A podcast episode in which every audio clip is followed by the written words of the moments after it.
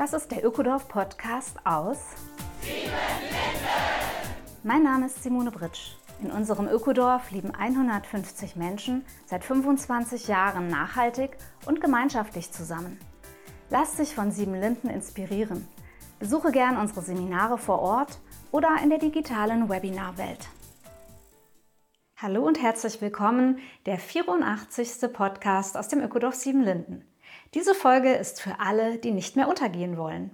Ich spreche mit einem Philosophen, der gleichzeitig ein Praktiker der Bürgerbeteiligung und der Permakultur ist, Jascha Rohr. Gerade hat er sein neues Buch herausgebracht, Die große Co-Kreation. Jascha gehört zu denen, die die Weltlage sehr genau analysieren und trotzdem hat er Hoffnung. Und ich spreche mit dem Menschen Jascha, der sagt, ich möchte die bessere Welt, von der mein Herz glaubt, dass sie möglich ist. Hallo Jascha. Hallo Simone. Ich freue mich, dass wir uns für ein Gespräch verabreden konnten in Siebenlinden und dass du uns überhaupt mal wieder besuchst nach vielen Jahren. Mhm. Total schön, wieder hier zu sein. Früher war ich öfter hier, jetzt ist es schon sehr lange her und hat sich viel entwickelt bei euch.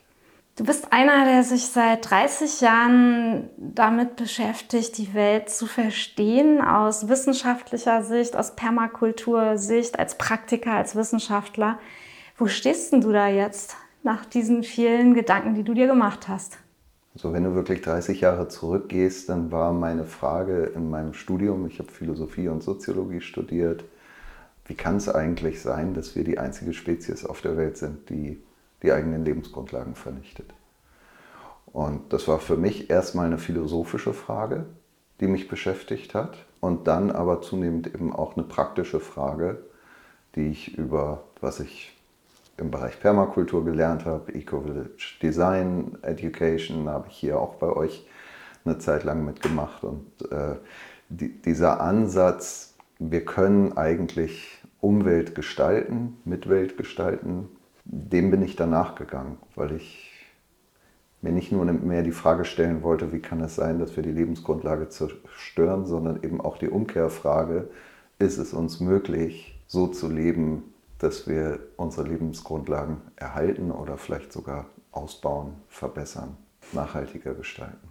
Wir können ja schon mal verraten, dass du da wirklich ermutigende Antworten äh, bereithältst und eben jemand bist, der sagt, ja, es kann auch wirklich einen guten Wendepunkt gerade finden und nicht so dystopisch auf die Welt blickst. Ja. Die Menschheitsentwicklung auf diesem Planeten, wo stehen wir deiner Ansicht nach gerade da? Ja, das ist eine sehr, sehr große Frage, aber als Philosoph darf man ja sowas beantworten, äh, auch wenn es immer spekulativ ist. Aber, also und, zum Spekulativen gehört eben auch dazu, nochmal Permakultur Muster zu erkennen. Und damit habe ich mich viel beschäftigt. Ich habe mich gefragt, was sind eigentlich Muster in der zivilisatorischen Entwicklung, gesellschaftlichen Entwicklung, politischen Entwicklung und was kann man da sehen? Und all die großen Probleme, die wir heute global oder planetar haben, haben ein, eine Ursache, meiner Meinung nach, und das ist unsere Bevölkerungsentwicklung. Und das ist ja eigentlich erstmal was Positives, sollte man denken. Ne? Uns Menschen geht es offensichtlich so gut auf diesem Planeten, dass wir wachsen, dass wir immer mehr werden, dass es mehr dieser wunderbaren Wesen gibt, die wir sind. Aber da wir gleichzeitig eben einen Lebensstil haben, der konsumorientiert ist, ressourcenverbrauchend ist, führt das eben dazu, wir wissen es alle, dass wir die Grundlagen, Lebensgrundlagen und Ressourcen dieses Planeten schneller verbrauchen, als sie natürlich sich regenerieren, nachwachsen können. Und das ist ein Problem. Plus die ganze Verschmutzung, die mit unserem konsumorientierten Lebensstil, mit den kapitalistischen Lebensstilen, die wir überall mittlerweile auf der Welt haben, verbunden sind führt das zu einer exponentiellen Entwicklung, einem exponentiellen Wachstum auf allen Ebenen, die wir uns nur vorstellen können, sowohl in den Ökosystemen als auch in den sozialen Systemen. Immer ausgelöst von der eigenen Bevölkerungsentwicklung, plus nochmal obendrauf die immer stärker werdende und immer schneller werdende Ressourcenverbrauch, der pro Kopf dann auch noch obendrauf addiert werden muss. Wir sind ja jetzt ungefähr bei 8 Milliarden Menschen, oder? Genau, 8 Milliarden Menschen, exponentielle Entwicklung, insbesondere seit der, der Industrialisierung, aber vor allem seit dem Zweiten Weltkrieg ist das dann richtig, richtig steil hochgegangen, diese Hockeykurve. Und das wird genannt die große Beschleunigung. Ne? Also wenn man das googelt zum Beispiel, den Begriff, dann findet man überall diese Kurven, die so steil nach oben gehen, wo man denkt, boah, das hört nie auf, das geht alles kaputt, weil wir immer mehr, immer schneller, immer mehr werden. So, und äh, das ist eigentlich erstmal, da kann man hoffnungslos werden. Und dann haben wir jetzt aber in den letzten Dekade oder vielleicht auch 15, vielleicht sogar 20, zwei Dekaden gesehen, dass was von Maya Göpel, Uwe Schneidewind, vielen anderen auch international die große Transformation genannt wird. Es gibt da eine tolle Studie von der Wissenschaftlichen Beirat der Bundesregierung, ist jetzt auch schon ein bisschen älter, zur großen Transformation, was das heißt, was das beinhaltet. Nämlich im Grunde, dass wir einen Wandel in allen wichtigen Lebensbereichen vollziehen müssen als Gesellschaft und auch als planetare Zivilisation. Das ist die große Transformation und die hat das Ziel, sozusagen ein, einen Wendepunkt in dieser, diesem steilen Anstieg herbeizuführen, dass sowohl die Bevölkerungsentwicklung und unser Ressourcenverbrauch wieder weniger wird. Und das kann man jetzt schon erkennen. Das ist jetzt schon der Fall. Oh, das ist ja eine gute Nachricht, wenn ja, du das schon erkennst. Aber also das kann man nur erkennen, wenn man ganz genau die Zahlen anguckt, weil objektiv geht diese, diese Linie weiter hoch und wird auch noch eine ganze Zeit lang weiter hochgehen. Wir reden von der Linie dieser exponentiellen Kurve der Bevölkerungsentwicklung. Ne? Genau, der ja. Bevölkerungsentwicklung. Ja. Da kommt ja nochmal, wie gesagt, der Ressourcenverbrauch drauf. Das ist auch das größte Problem. Und trotzdem sehen wir, a, dass zumindest in, in westlichen Demokratien überall das Thema Wenden, sei es die Wärmewende, die Klimawende, die Verkehrswende, die Bildungswende ganz groß ist. Also offensichtlich beschäftigt sich Gesellschaft gerade kollektiv mit der Frage, wie können wir diesen Turnover hinkriegen, wie können wir die Systeme, in denen wir sind, so fundamental verändern, denn das ist gemeint mit Wende oder Transformation, dass sich diese Dynamiken in eine andere Richtung bewegen, nicht mehr nur steil nach oben, sondern sich abflachen, flatten the curve, das kennen wir seit Corona jetzt sehr gut. Da haben wir eigentlich die Mathematik hinter diesen Dynamiken alle miteinander gelernt, kollektiv. Auch da frage ich mich manchmal, vielleicht war das der tiefere Sinn mhm. dahinter. Und man kann das sehen, dass da ganz viel passiert. Und es gibt ja auch positive Kipppunkte in innovativen Dingen, zum Beispiel soziale Innovationen, wie ihr sie hier auch in Sieben Linden lebt, wo man viele, viele Jahrzehnte das Gefühl hat, es tut sich nichts und plötzlich kommt sozusagen die Gesellschaft da draußen, sage ich jetzt mal aus inner, innerer Sicht und fragt, was macht ihr hier eigentlich seit 20, 30 Jahren? Und dieses Wissen und die Methoden werden nachgefragt. Und ja, das geht nicht von heute auf morgen, aber das passiert. Deswegen glaube ich, diese große Transformation sind wir mittendrin und die ist unterwegs. Wir wissen noch nicht, ob sie gelingt, aber ich gehe mal davon aus, dass sie gelingt. Ich muss einfach davon ausgehen, weil das mir Kraft gibt für meine Arbeit auch. Und ähm, was dann passiert, und das sehen wir jetzt schon an der Bevölkerungsentwicklung, noch nicht am Ressourcenverbrauch, ist, dass wir jetzt schon mit ziemlicher Sicherheit statistisch voraussagen können, dass wir ungefähr, das ist jetzt wirklich ganz grob, aber ich habe die äh, Quellen in meinem Buch auch drin, dass wir ungefähr im Jahr 2100 plus minus 10 bis 12 Milliarden Menschen auf der Erde werden und dann nicht mehr, sondern vielleicht sogar eher wie das flach wird oder wir auf diesem hohen Niveau bleiben, also absenkt oder auf dem hohen Niveau bleiben. Die Frage ist, die wir uns stellen müssen, äh, ist es möglich, dass die Erde 10 bis 12 Milliarden Menschen beherbergt? Und als Gestalter, also als Designer, Permakulturdesign, Eco-Village Design, einige kennen vielleicht Design Thinking, ja, stellt man sich ja wie Fragen. Das heißt, für mich ist eigentlich die Frage, wie ist es möglich, dass wir spätestens im Jahr 2100 mit 10 bis 12 Milliarden Menschen auf dieser Erde in Freiheit, Frieden, Fülle und ökologischer Gesundheit leben können. Das ist unsere Design Challenge. Das nenne ich die Global Design Challenge. Ja, und letztendlich ist nicht die Frage für mich, ob das geht, sondern was wir jetzt schon dafür tun können, dass es geht, dass es funktioniert, dass es nicht nur ein dramatischer Kampf um Ressourcen sein wird und wo wir im Elend leben, sondern dass es wirklich auch eine gute Welt sein wird. Und jetzt geht es eigentlich darum, dann in dieser Zeit zwischen der großen Transformation und diesem Plateau genau das zu entwickeln, zu erarbeiten und auch die Strukturen und so weiter dafür aufzubauen. Und das nenne ich dann die große Co-Kreation. Ja, das, das finde ich jetzt einen richtig spannenden Punkt, dass du nämlich sagst, wir müssen jetzt gestalten und jetzt die Weichen stellen. Wir können nicht in aller Ruhe warten, bis wir diese 10 bis 12 Milliarden Weltbevölkerung erreicht haben, sondern jetzt ist Zeit, der Zeitpunkt, wo wir die Weichen stellen. Und das macht einen wach, finde ich. Genau, also jetzt die Weichen stellen, das ist noch Teil der Transformation, mhm. der großen Transformation. Und dann gestalten, das ist Teil der großen Co-Kreation. Und zwar gemeinsam vielfältige Lösungen finden für das, wo wir dann eigentlich hinwollen. Dann nimm uns doch mal mit in diesen Begriff Co-Kreation. Der ist dir ja ganz wichtig, so heißt auch dein neues Buch und das hat einen äh, Beigeschmack von Miteinander, finde ich, mhm. von äh, auch ja Gemeinschaftlichkeit und äh, es macht sehr, also weckt in mir so sehr diese Selbstwirksamkeit auch, wenn ich Co-Kreation ja. höre. Ja, genau. Das Buch heißt die große Co-Kreation und geht genau darum, wie kommen wir dahin und was für ein Prozess müsste das sein, wie können wir uns das vorstellen, ohne dass ich jetzt Lösungen hätte, was konkret dabei rauskommt, weil das werden wir ja erst in der großen Co-Kreation miteinander entwickeln müssen.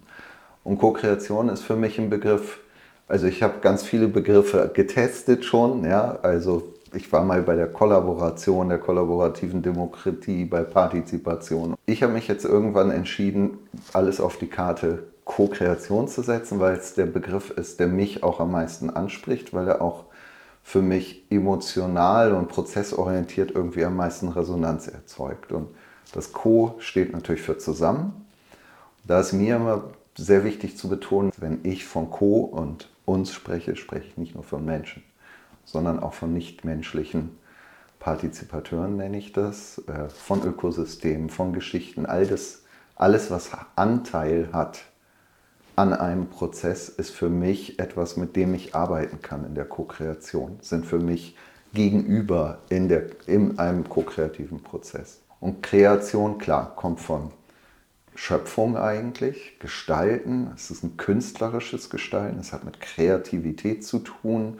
Also es ist weit mehr als, was wir mit dem Begriff Design oder Planung haben wir oft so ein technisches, instrumentelles Verständnis.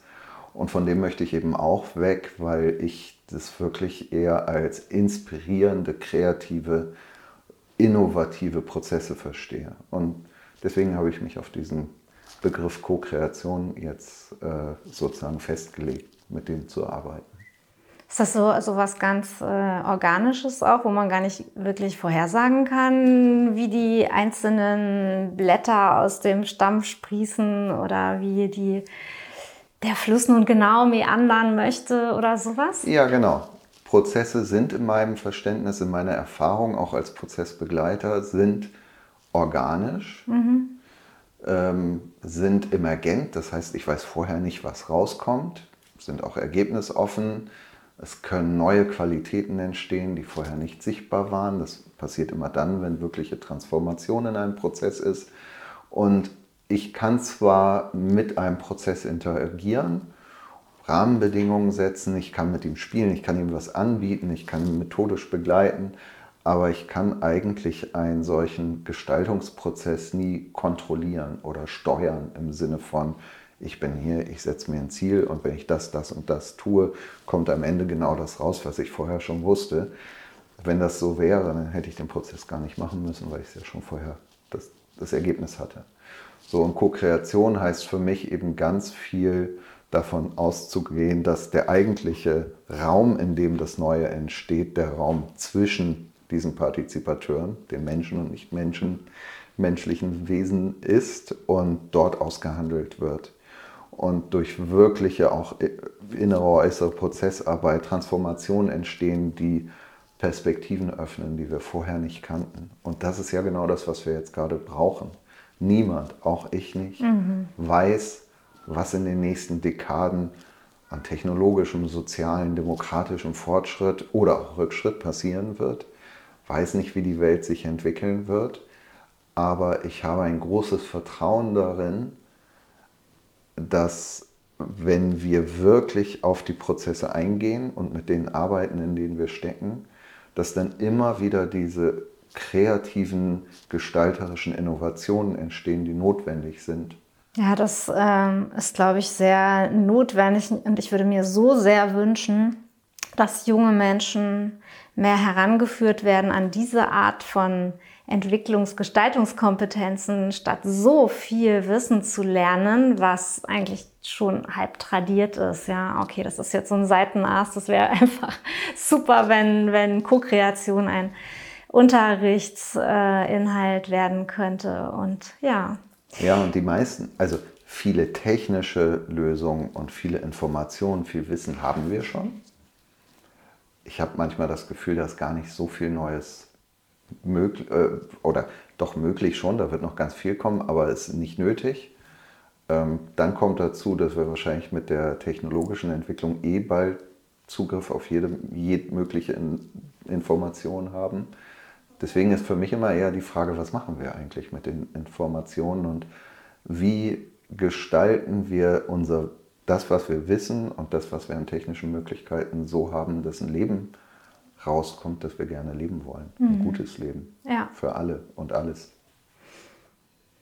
Ja, das ist jetzt erstmal so der, der Überbau, den du mitbringst, aber du bist ja nicht nur ein Denker, der das alles aufschreibt, sondern du hast ja wahnsinnig viele Initiativen und Firmen, bis, glaube ich, auch bis hin zum Bundestag hast du schon Beratungen und äh, Prozessbegleitungen durchführen können. Hast du uns ein Beispiel mitgebracht, wo das schön deutlich wird und auf den Boden kommt, dass es auch funktionieren kann?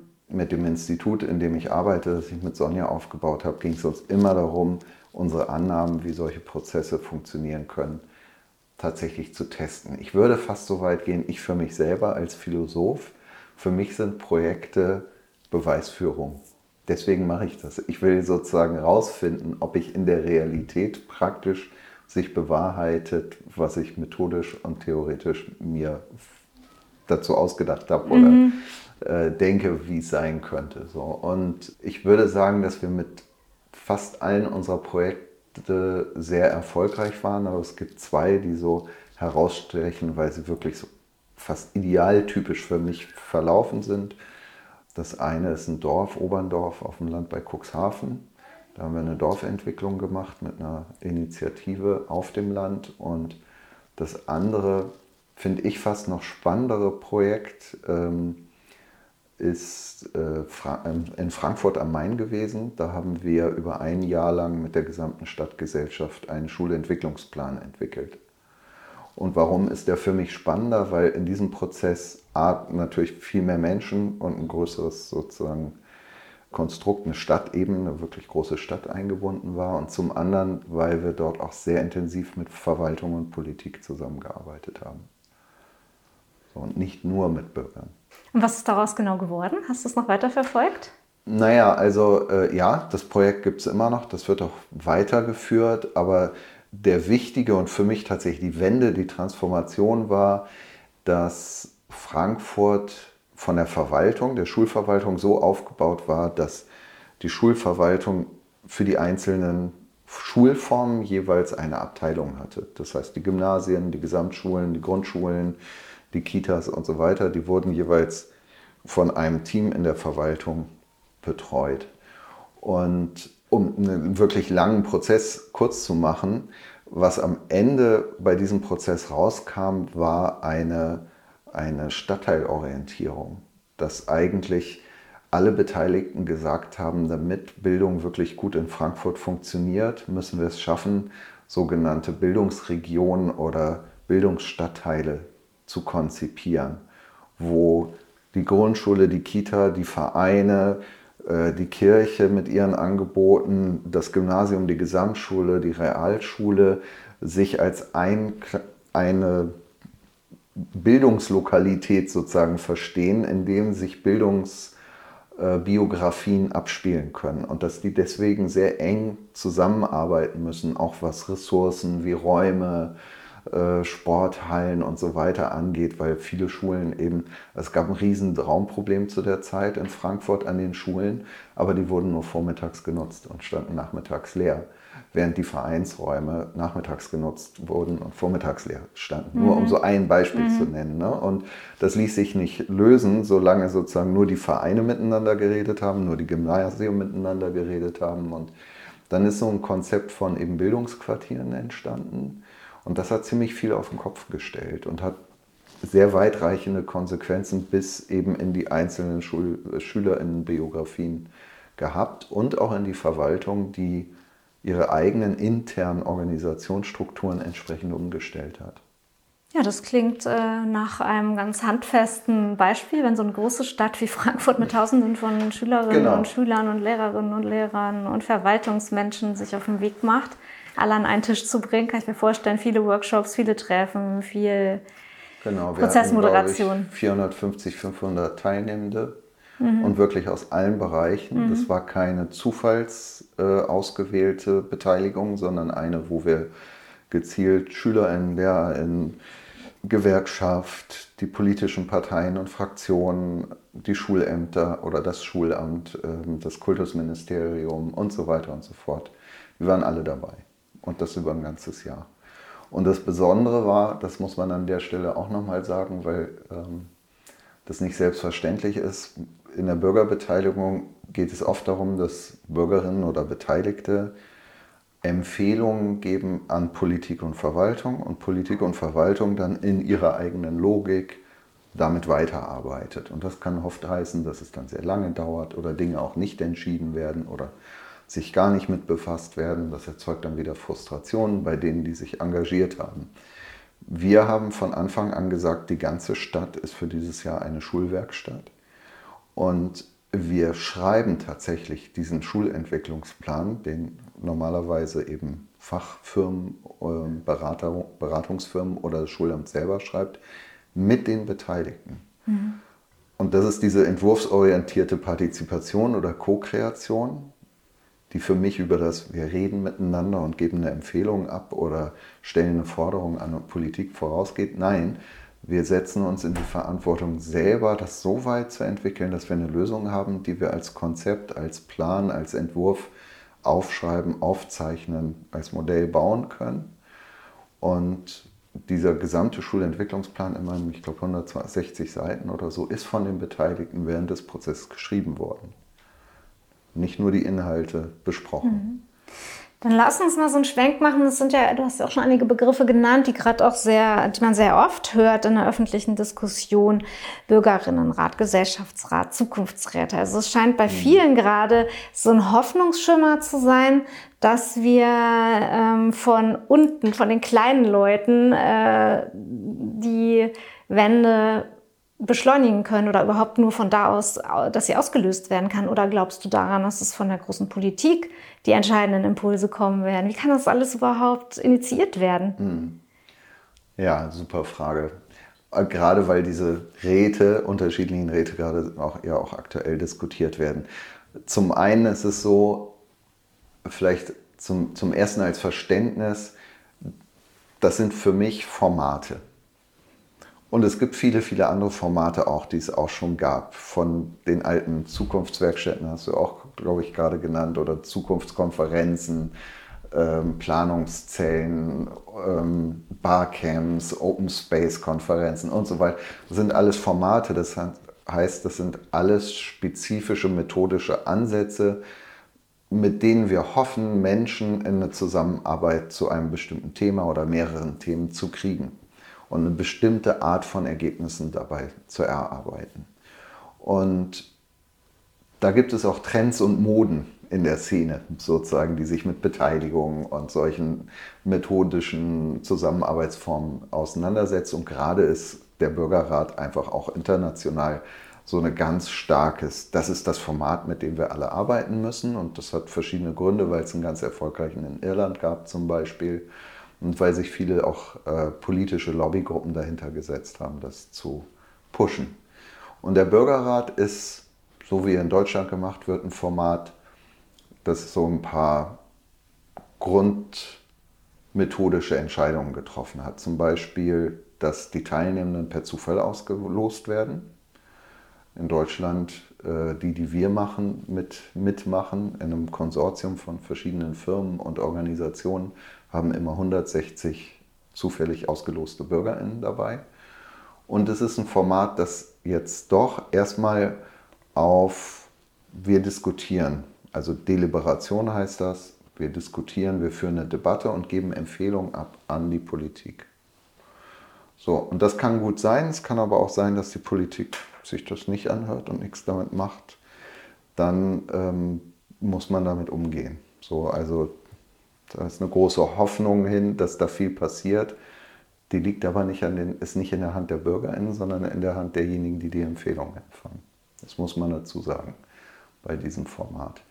Der Gesellschaftsrat, den die letzte Generation fordert, ist zum jetzigen Stand, muss man nämlich auch sagen, das ist ein Format, das noch nicht gemacht wurde und gerade erst entwickelt wird, soll auch zufällig ausgelöst, äh, ausgeloste BürgerInnen beinhalten aus allen gesellschaftlichen Bereichen und auch von gesellschaftlichen Akteuren, etablierten gesellschaftlichen Akteuren, also Kirchen, Gewerkschaften, Parteien und so mitgetragen und gestaltet werden. Und meine letzte Information war, dass die tatsächlich entscheiden sollen. Oder verbindliche Vorgaben, so habe ich es gehört. Oder verbindliche die, hm. Vorgaben, genau. Ich glaube, die sind mittlerweile da abgerückt. Also ich habe da auch Gespräche mit denen geführt und führe Gespräche mit ihnen. Ähm, aber das ist noch in der Entstehung, was mhm. da passieren soll. Und da muss man wieder gucken, passt das mit unserem Grundgesetz, weil eigentlich sind wir eine repräsentative Demokratie, wo wir über Wahlen das Recht zu entscheiden an VolksvertreterInnen abgeben, die dann für uns entscheiden. Gut, aber die Verzweiflung der Menschen, also gerade die Jüngeren, auch die sich der letzten Generation dort jetzt zusammenschließen, ist ja das aus von der, es sind einfach frappierende Nachrichten. Und die Reaktion der Politik ist so ähm, ja, verhalten oder punktuell oder auf jeden Fall nicht ja. ausreichend so, ja. Genau. Und ich glaube tatsächlich an der Stelle, ähm, sind Bürger- und Gesellschaftsräte ein richtig, richtig wichtiges Mittel, um in dieses politische System mehr Elemente von Bürgerbeteiligung zu kriegen. Ich glaube aber auch, dass die tatsächlichen großen gesellschaftlichen Fragen gar nicht unbedingt diesen klassischen Weg gehen müssen, mhm. sondern dass ganz, ganz viel von BürgerInnen selbst gestaltet werden kann. Ich sage immer, Gestaltungsmacht schlägt Entscheidungsmacht weil diejenigen, die gestalten, können ja wirklich die Innovationen und Konzepte entwickeln. Die, die entscheiden, entscheiden meistens nur über ein oder zwei Varianten, die ihnen vorgelegt werden. Das ist relativ wenig Option. Natürlich hat Entscheidungsmacht andere Vorteile. Ne? Aber wenn es zum Beispiel bei solch so um so Dinge gibt, wie schaffen wir die Verkehrswende, dann ähm, braucht es natürlich flankierende Gesetze, das ist gar keine Frage.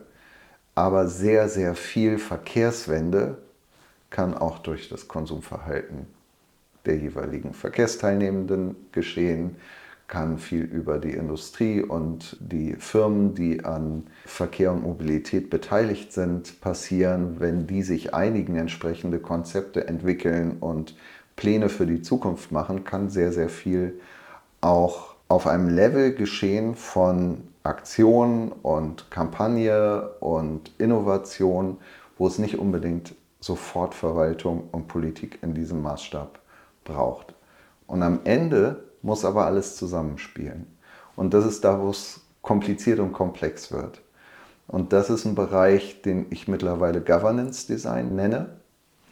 Und da geht es darum, wir müssen Räume schaffen. Ich nenne das Werkstätten. Das ist auch wieder ein Format wo Bürgerinnen und Menschen, die aus bestimmten gesellschaftlichen Bereichen kommen, zusammen Konzepte entwickeln, ganz konkrete Projekte machen, Maßnahmen machen.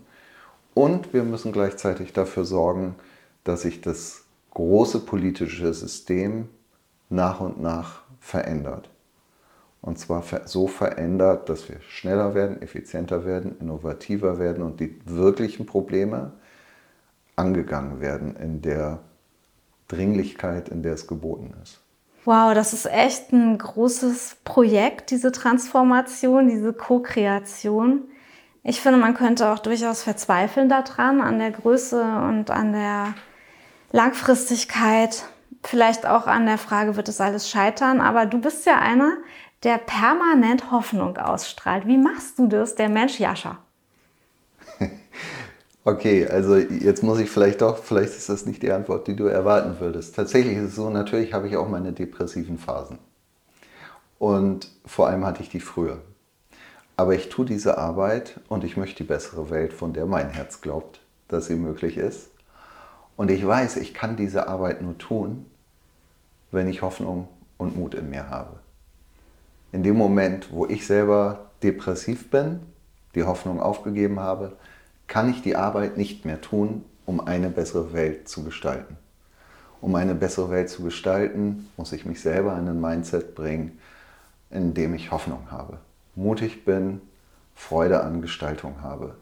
Und das klingt ein bisschen selbstmanipulativ, ist es vielleicht auch, aber es funktioniert auch, weil dieser Job ist unglaublich spannend. Der macht Spaß. Ich lerne jedes Mal was Neues. Ich gehe mit jedem Prozess, den ich begleite, in meine eigenen Prozesse, erlebe meine eigenen Transformationen, erlebe, wie ich selber wachse, wie ich selber neue Perspektiven dazu gewinne, wie ich als Mensch mit mir glücklicher, zufriedener, kreativer in dieser Welt stehe. Und dann ist das irgendwann Selbstläufer. Und das an mir selber dann wiederum zu erleben, auch zu erleben, dass jede Krise und jede auch schmerzhafte Transformation, die ich erlebe in solchen Projekten, ähm, sich am Ende auflöst in so ein Feuerwerk an kreativen Einfällen und neuen Ideen und Aufbruchsstimmungen, was wir alles besser machen können. Das ist einfach was, dafür brenne ich. Also es ist tatsächlich so, dass ich mich mittlerweile ähm, auf diese, diese transformierenden Krisen freue ja, krass. Weil, weil ich weiß, wenn wir uns der stellen und da durchgehen, wird es mhm. auf der anderen Seite, öffnet sich der Horizont. Und mhm. dann wird es einfach, das ist einfach großartig, ein großartiges Gefühl. Und ähm, das macht fast süchtig, würde ich sagen, auf eine positive Weise. Ja, das finde ich nochmal einen ganz wichtigen Aspekt, die Krisen mit einzubeziehen. Das wird wohl nicht alles allglatt so nee. durchlaufen, ne? Genau, und den Eindruck möchte ich auch auf gar keinen Fall vermitteln. Ich weiß, dass ich sozusagen diesen hoff, hoffen, hoffnungsvollen Aspekt äh, auch transportiere und auch immer wieder dafür werbe, hoffnungsvoller und mutiger an die Gestaltung von Zukunft und einer besseren Welt heranzugeben. Ich weiß aber natürlich auch, wie hart es ist. Und ich weiß, wie viel Schmerz auf dem Weg liegt. Und ich weiß auch, wie viel Ungerechtigkeiten und Leid es gibt. Und das will ich überhaupt nicht in Frage stellen. Und ich weiß auch, dass wir jederzeit scheitern können. Mhm. Ich glaube, wer sich das nicht klar macht, der, ähm, ja, der sitzt einer Illusion auf. Oder die. Also das, das, natürlich können wir scheitern. Natürlich kann es sein, dass wir im Jahr 2100 in einer ganz schrecklichen Welt landen. Aber das hilft mir nicht. Mhm. Das hilft mir nicht als Gestalter. Als mhm. Gestalter muss ich mir die Wie-Frage stellen, wie kann es sein, dass das eine gute Welt wird? Und dann einfach alles geben, um dahin zu kommen. Weil ich denke, wenn es alle mir nachmachen und wir alle miteinander, diese 8 Milliarden Menschen, alles geben, um in diese Welt zu kommen, dann haben wir die beste Chance diese Welt auch wirklich zu erreichen. Bin da, ich bin da total mit dir. Also mir geht das auch so Flucht nach vorne irgendwie. Genau. Oder gestern sagte jemand, äh, ähm, die Altmark, also es ist unsere Re Region hier, die Altmark hat eigentlich keine Chance. Das ist eine sehr abgehängte Region. Also die Altmark hat keine Chance, also nutzen wir sie, sagte diese Frau, die hier in der kommunalen ja. Politik äh, mitwirkt. Und das fand ich einen richtig schönen Satz. Und ein Ökodorf aufbauen heißt für mich auch nicht, dass wir es wirklich schaffen werden, aber ein Ökodorf aufbauen heißt ein Ökodorf aufbauen. Ja. Und das macht Spaß und das ist äh, für mich selber gesund und hoffnungsvoll. Und wenn ich äh, Glück habe, dann inspiriert es jemand anders. Und es ja. ist eine aufbauende Energie und genau. äh, alles andere wäre sinnlos. Ja, es ja. wäre schlicht und einfach sinnlos. Wir reden überall von Fehlerkultur und Scheitern anerkennen und so weiter. Ähm, ja, das müssen wir auch aufs Weltretten anwenden. Ja. Diese kleinen Projekte, die eigene Hoffnung hochhalten, das finde ich, ist wirklich das Zentrale. Spiegelt sich das für dich irgendwo, dass du auch im Außen siehst, es tut sich was jetzt?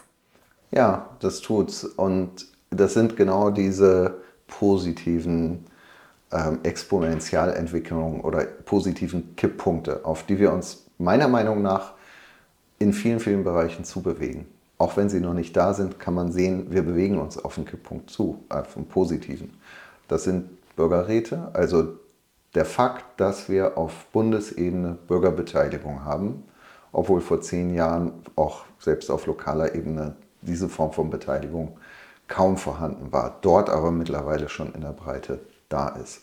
Das wird irgendwann auch auf Bundesebene sein und ähm, die Bürgerbeteiligung wird sich auch qualitativ verbessern, es wird quantitativ mehr werden, es wird irgendwann ein Standard werden. Dann, ich bin hier durch euren Garten gegangen. Ja, ähm, als ich angefangen habe mit Permakultur, war das ein absolutes Randnischenthema für Freaks. Ähm, mittlerweile ist nicht euer Garten äh, professionalisiert und ich bin wirklich beeindruckt, was ich gesehen habe gegenüber zehn Jahren, sondern ich sehe auch, dass so Themen wie Agroforestry, überhaupt auch das ganze Thema Permakultur, biologische Landwirtschaft ist stärker geworden in den nächsten Jahren. Reicht das? Nee, noch nicht, weil wir den positiven Kipppunkt noch nicht erreicht haben, aber wir bewegen uns darauf zu. Ich glaube, das ist eine Dynamik, die Anlauf nimmt und dann irgendwann natürlich aus sozusagen dem Quark kommen muss. Ja. Und auch global gesehen gibt es, gibt es viele Beispiele. Ich empfehle da sehr gern den Hans Rosling, der ganz tolle Bücher über globale Statistiken schreibt. Ein Buch heißt Factfulness, ähm, wo er sehr eindrücklich zeigt, dass zum Beispiel die Bildung global gesehen weiter, also auf einem sehr, sehr hohen Niveau mittlerweile angekommen ist und unser Bild von so einer dritten Welt nur noch in ganz, ganz wenigen Bereichen global tatsächlich zutrifft. Sogar Frauen in großen Teilen der Welt mittlerweile zumindest zur Grundbildung Zugang haben. Ähm, das reicht alles noch nicht, aber es gibt diese Bewegung. Gewalt auf der Welt hat, wenn jetzt nicht der Ukraine-Krieg gewesen wäre, nimmt ab, nach wie vor, konstant. Wir haben weniger Kriege, weniger Gewalt, weniger Gewaltverbrechen, statistisch gesehen. Ja, das ist gut zu hören. Das tut wirklich gut, auch immer wieder so diese guten News sich äh, selber äh, zu besorgen. Du hast viele spannende Autorinnen und Autoren genannt. Äh, da werden wir posten in den Show Notes, dass man sich das ansehen kann. Und natürlich werden wir auch dein neues Buch, die große Co-Kreation mit diesem wunderbaren Untertitel posten. Sagst du ihn nochmal? äh, für alle, die den Mut haben, nicht untergehen zu wollen. Ja. Weil ich glaube, das braucht Mut. Ja, Genau. Und den hast du und den gibst du anderen. Vielen Dank für das mhm. schöne Gespräch, Jascha. Sehr gerne. Vielen Dank, Simon. Das war sie, die neue Folge des Ökodorf Podcasts aus Siebenlinden. Besuche uns auf www.siebenlinden.org oder komm zu Seminaren ins Ökodorf Siebenlinden in die ländliche Altmark. Auch in unseren neuen Online-Kursen der Webinarwelt kannst du alles über Nachhaltigkeit und Gemeinschaft lernen. Der Ökodorf Podcast aus Siebenlinden ist eine Produktion vom Freundeskreis Ökodorf e.V.